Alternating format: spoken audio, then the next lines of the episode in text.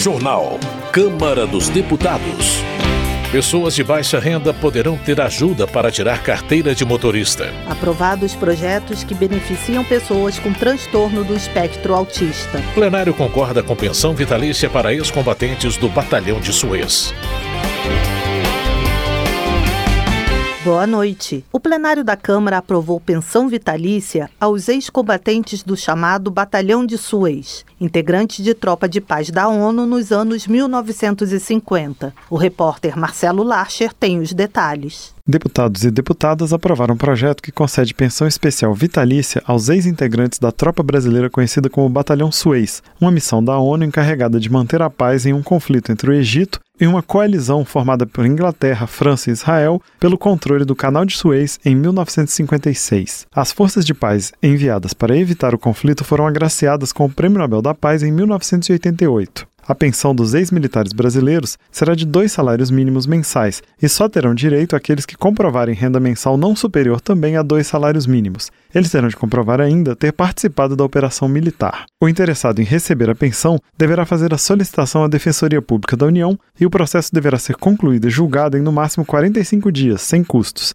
Já o pagamento, de acordo com a proposta, deverá sair em no máximo 30 dias após a conclusão do processo. O projeto prevê ainda reajustes anuais em janeiro, de acordo com a variação anual do Índice Nacional de Preços ao Consumidor, o INPC, ou do índice que reajusta as aposentadorias do INSS. A relatora do projeto, deputada Jandira Fegali, do PCdoB do Rio de Janeiro, disse que a pensão vitalícia faz justiça a brasileiros que não tiveram o devido reconhecimento pelo Estado. Segundo ela, os militares que participaram da tropa foram dispensados do Exército assim que retornaram ao Brasil, depois de servirem mais de um ano em uma das regiões mais perigosas do mundo. Essa é uma luta de muitos anos. Os heróis do Batalhão de Suez já têm mais de 80 anos, todos eles. Foi uma luta da década de 50. Já receberam o Prêmio Nobel em 1988, Prêmio Nobel da Paz. São reconhecidos no mundo e vêm lutando por essa pensão vitalícia há muitos anos. E muitos deles já faleceram, deixaram suas famílias sem proteção. O projeto que concede pensão especial vitalícia de dois salários mínimos mensais aos ex-integrantes da tropa brasileira conhecida como Batalhão Suez seguiu para a sanção presidencial. Da Rádio Câmara de Brasília, com informações de Antônio Vital, Marcelo Larcher.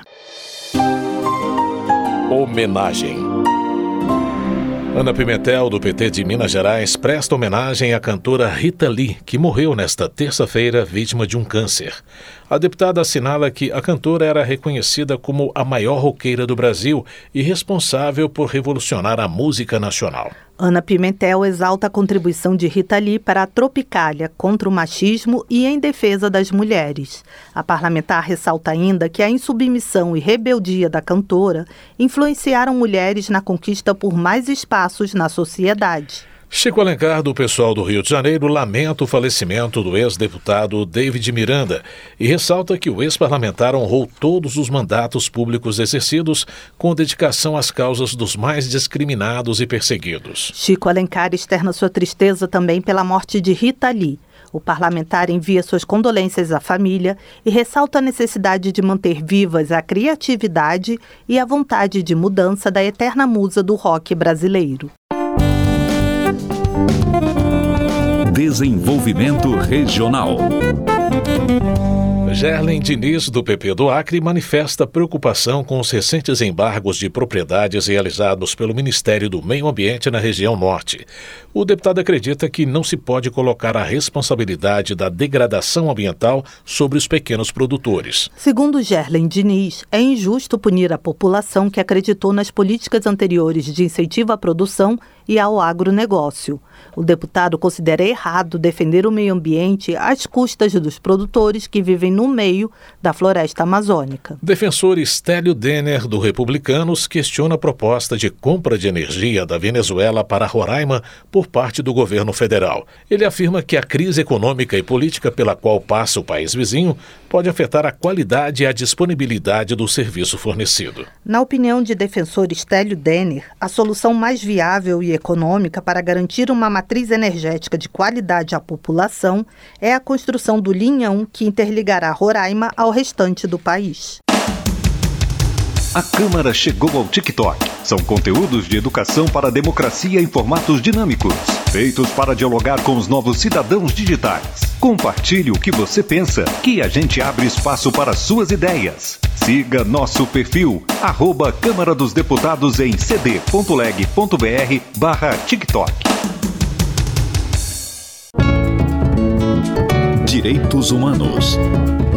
A Câmara dos Deputados aprovou dois projetos que beneficiam pessoas com transtorno do espectro autista e quem tem outras deficiências. O repórter Marcelo Lacher tem os detalhes. Um dos projetos torna, sem prazo de validade definido, o laudo que atesta deficiência permanente, ou TEA, como é chamado o transtorno do espectro autista. O outro garante prioridade de atendimento em serviços abertos ao público, a pessoas com TEA doadores de sangue e pessoas com mobilidade reduzida. Se virar lei, o projeto que torna indefinido o prazo dos laudos fará com que as pessoas nessa situação e suas famílias não sejam obrigadas a renovar periodicamente atestados para condições que são permanentes. A relatora da proposta, a deputada Amália Barros, do PL do Mato Grosso, reuniu no mesmo texto sugestões apresentadas por 28 projetos parecidos. O projeto aprovado estabelece que o laudo médico que constatar deficiência permanente terá prazo indeterminado. Nos casos de deficiência reversível ou progressiva, o prazo será de cinco anos, o que pode ser alterado a partir de laudo de equipe multidisciplinar. Em relação ao autismo, que pode ter diagnóstico mais demorado, a proposta prevê prazo indeterminado para o diagnóstico definitivo. O projeto também altera a validade da carteira de identificação da pessoa com transtorno do espectro autista, criada para garantir atenção integral nos serviços públicos e privados. A validade idade atual é de 5 anos,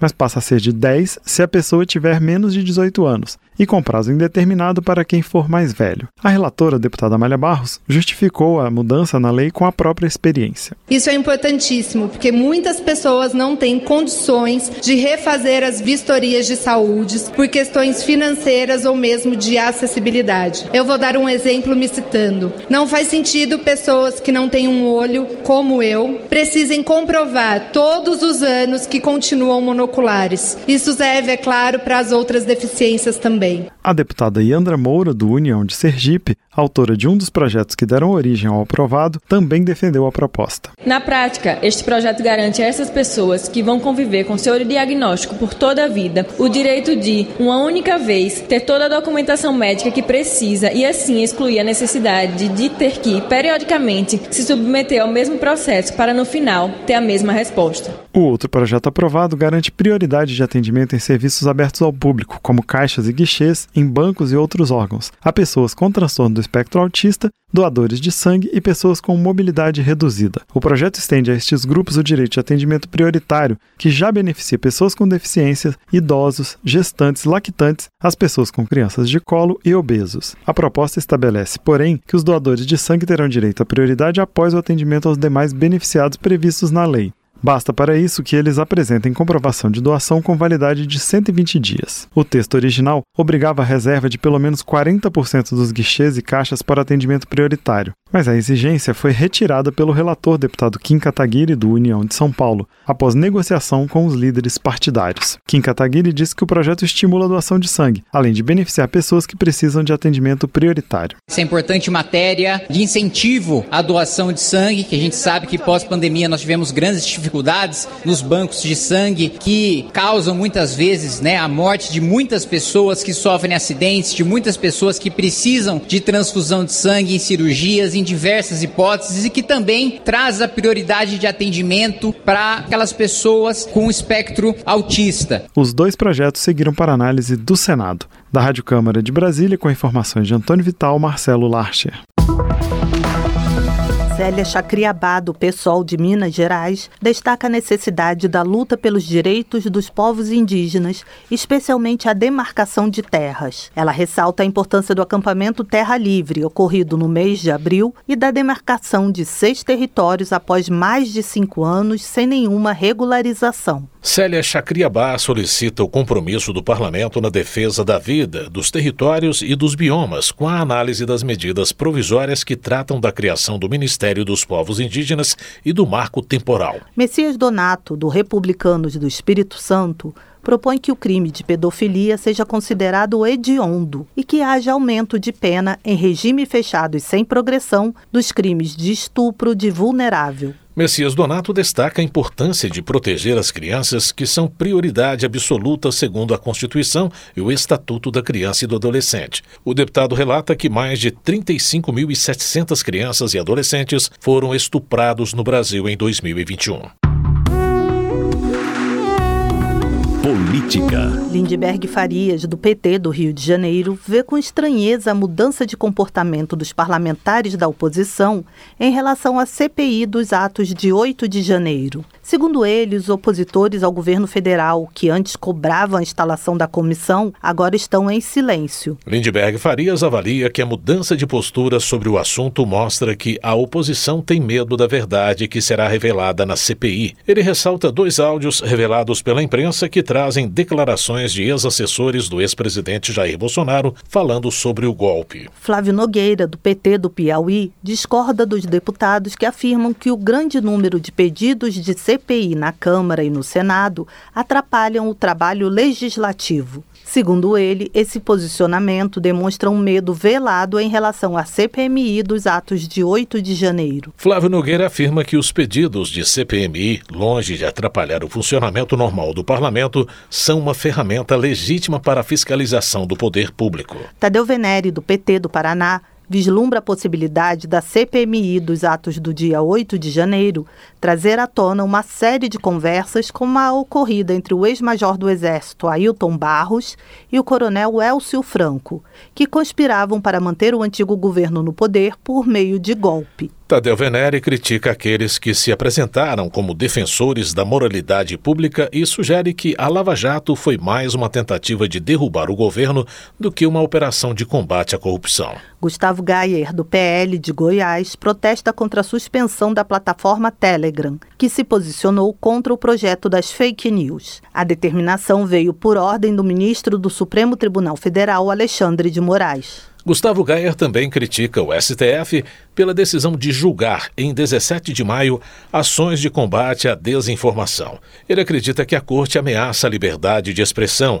abre a possibilidade de as plataformas de internet saírem do país e cria o risco de o Brasil se tornar semelhante a países de regime fechado. Carlos Jordi, do PL do Rio de Janeiro, contesta a possibilidade aventada pelo ministro Flávio Dino, segundo o qual o governo pode vir a regulamentar as plataformas de internet por decreto ou por via judicial, caso o parlamento não o faça. Na visão de Carlos Jordi, o ministro da Justiça age de forma autoritária e desrespeitosa com os legisladores. O deputado também levanta a suposição de que o país esteja caminhando para uma ditadura.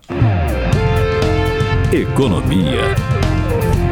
Luiz Felipe de Orleans e Bragança, do PL de São Paulo, critica o governo por ter acabado com o teto de gastos e não ter aplicado nenhum substituto no lugar. O deputado salienta que o arcabouço fiscal proposto pelo executivo gera aumento de receitas e de despesas, o que sinaliza mais inflação e mais juros. Luiz Felipe de Orleans e Bragança também alerta que a medida provisória que taxa rendimentos de brasileiros no exterior é punitiva e expulsará os investidores para outros países. Na visão dele, as propostas econômicas defendidas pelo executivo não apresentam soluções eficazes para o país. Kiko Seleguin, do PT de São Paulo, enfatiza a importância do planejamento de longo prazo para o desenvolvimento do país, priorizando investimentos em infraestrutura. Segundo Kiko Sereguin, a disponibilidade dos ministros do governo Lula em participar de audiências no Congresso Nacional para apresentar os planos para o Brasil demonstra o comprometimento da atual gestão federal na construção de um futuro melhor para todos. Maurício Marcon, do Podemos, do Rio Grande do Sul, compara os 130 primeiros dias de governo Bolsonaro e Lula. De acordo com ele, o governo anterior promoveu a reforma da Previdência, a autonomia do Banco Central, o marco do saneamento e a lei da liberdade econômica. Estas ações, na visão de Maurício Marcon, trouxeram equilíbrio para as contas públicas, menor inflação e mais investimentos. O deputado acusa o governo Lula de querer retrocessos. De acordo com Abílio Brunini, do PL de Mato Grosso, a moralidade deixou de ser um princípio administrativo no governo Lula. O deputado menciona a nomeação de cinco esposas de ministros de Estado em cargos públicos somente este ano. Abílio Brunini acrescenta que, enquanto reclamavam do uso do cartão corporativo por Bolsonaro, o presidente Lula gasta 37 mil reais em diárias durante a viagem a Londres. Agricultura. Rodolfo Nogueira, do PL do Mato Grosso do Sul, repudia a novela da Rede Globo, ao afirmar que o enredo retrata o produtor rural e o agronegócio como vilões. O deputado desafia a empresa a fazer uma novela baseada no movimento dos trabalhadores rurais sem terra, que, segundo o parlamentar, são os verdadeiros criminosos e promotores de invasões de terras. Rodolfo Nogueira defende os produtores rurais e condena a tentativa de colocar a opinião pública contra eles. Na opinião do parlamentar, o país tem uma dívida com as pessoas que produzem alimentos e que sustentam o PIB brasileiro. Tenente Coronel Zuco, do Republicanos do Rio Grande do Sul, também critica o enredo da nova novela da Rede Globo.